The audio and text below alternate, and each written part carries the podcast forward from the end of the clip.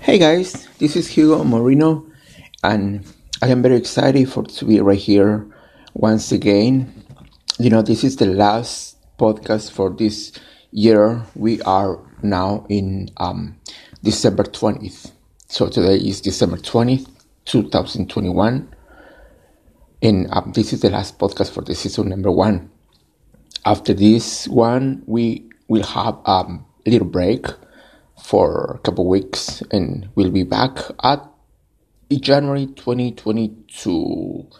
Yeah, we'll be back in January 2022 for um, for the first podcast for the season number two. I don't know if uh, that's right.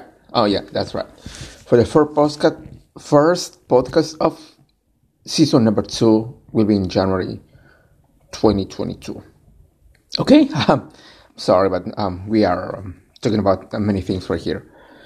I'd like to share with you guys today one important topic. It was um, I called Bartimaeus. Do you know who Bartimaeus was? The Bible says that Bartimaeus was an mm, I don't know, probably an insignificant man or an an important guy or maybe someone who did not matter. Uh, but Bartimaeus, he was a blind beggar. He was a blind man. And the Bible says that Bartimaeus, Bartimaeus was in the crowd when Jesus comes up in on his town. And the people told him, the people told to Bartimaeus to he needs to be quiet.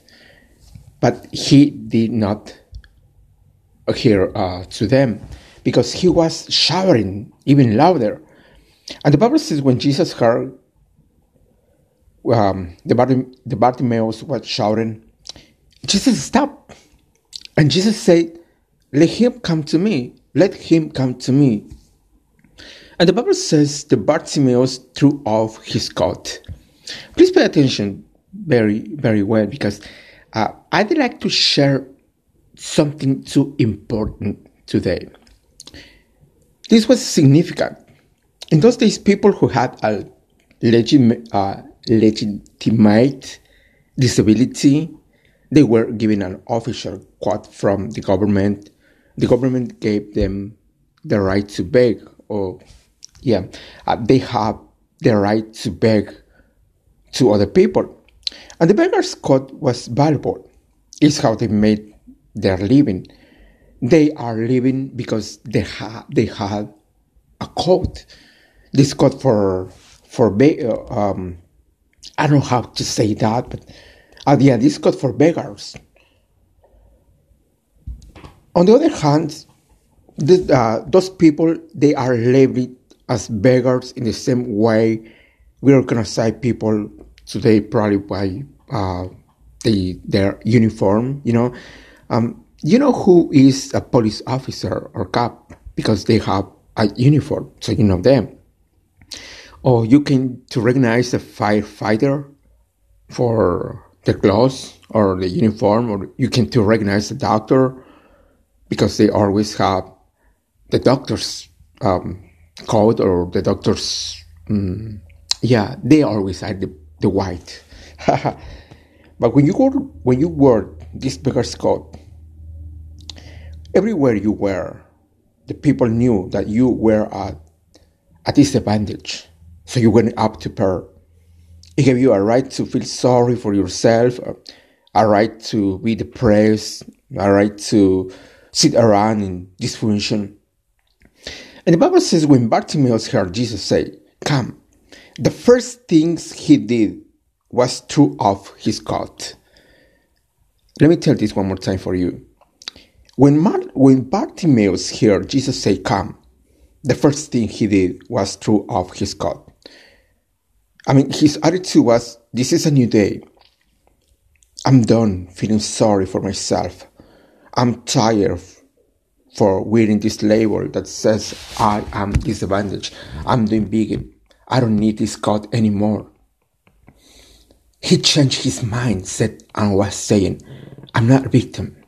I am a victor. Because God is still, on the throne. He has beauty for these ashes.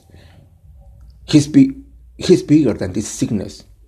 And he got right, rid of his excuses. You know, as long as you're justifying where are you or where you are, or you're making excuses as to why you can't rise higher, or why you're at disadvantage, or why you're offended, why you can't accomplish your dreams, then you'll get stuck. I wonder how many of us are wearing this beggar's cut. I have, um, like you, I, I think um, the most of us we had a bad childhood. We, we everybody have a, plenty of reasons to be bitter in the world. Probably somebody walked out in a relationship or um, had reasons to be discouraged. A lot of people came down with this illness, the bitterness. A lot of people lost a loved ones. Or a lot of people they can say my company they give me the promotion. That's why I'm sad. That's why I'm negative. And before you're gonna quit, well, you have to take off the beggar's coat.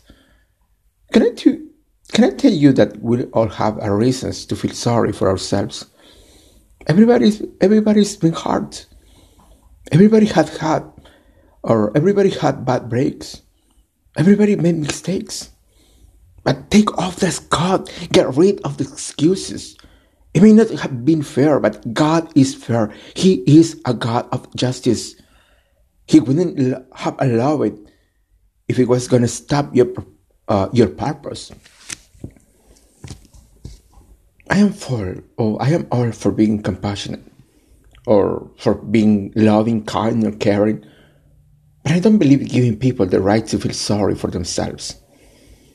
You know, it's not because it wasn't fair. Not because life, uh, life hasn't thrown you a cure, but because if you keep wearing that coat, it will keep you from seeing the beauty for ashes. It will keep you from being vindicated, promoted, restored, and healed. You know, God wants to make the enemy pay. He wants to bring you out better. Do your part and take off the cut, like Bartimaeus did. Take off the self pity, take off the hearts, take off the disappointments. You cannot reach your destiny if you always are making excuses. As long as you're wearing the bigger skirt, or as long as you're giving yourself the right to be angry, or offended, or less than, or disadvantaged, that will keep you from the new levels that belong to you when Bartimaeus left his cot, he was not only living his livelihood, he was living the negative things of the past. It was symbolic. He was leaving the hearts, leaving the bad breaks, leaving the excuses. Friend, you have not. Uh, you have to be willing to leave some things in, if you're going to become all you were created to be. Maybe you need to leave bitterness, or maybe you need to compromise or maybe you live to maybe you live about attitudes you need to do that because god created you with a great purpose your life is not ever your life is not over i'm sorry your life is not over yet you have many many years before yourself so please think of yourself first and think about another people second. All right. Happy um, Happy Christmas, Merry Christmas, and Happy New Year to everybody. And I'll see you guys next time next year. I love you guys. Bye bye.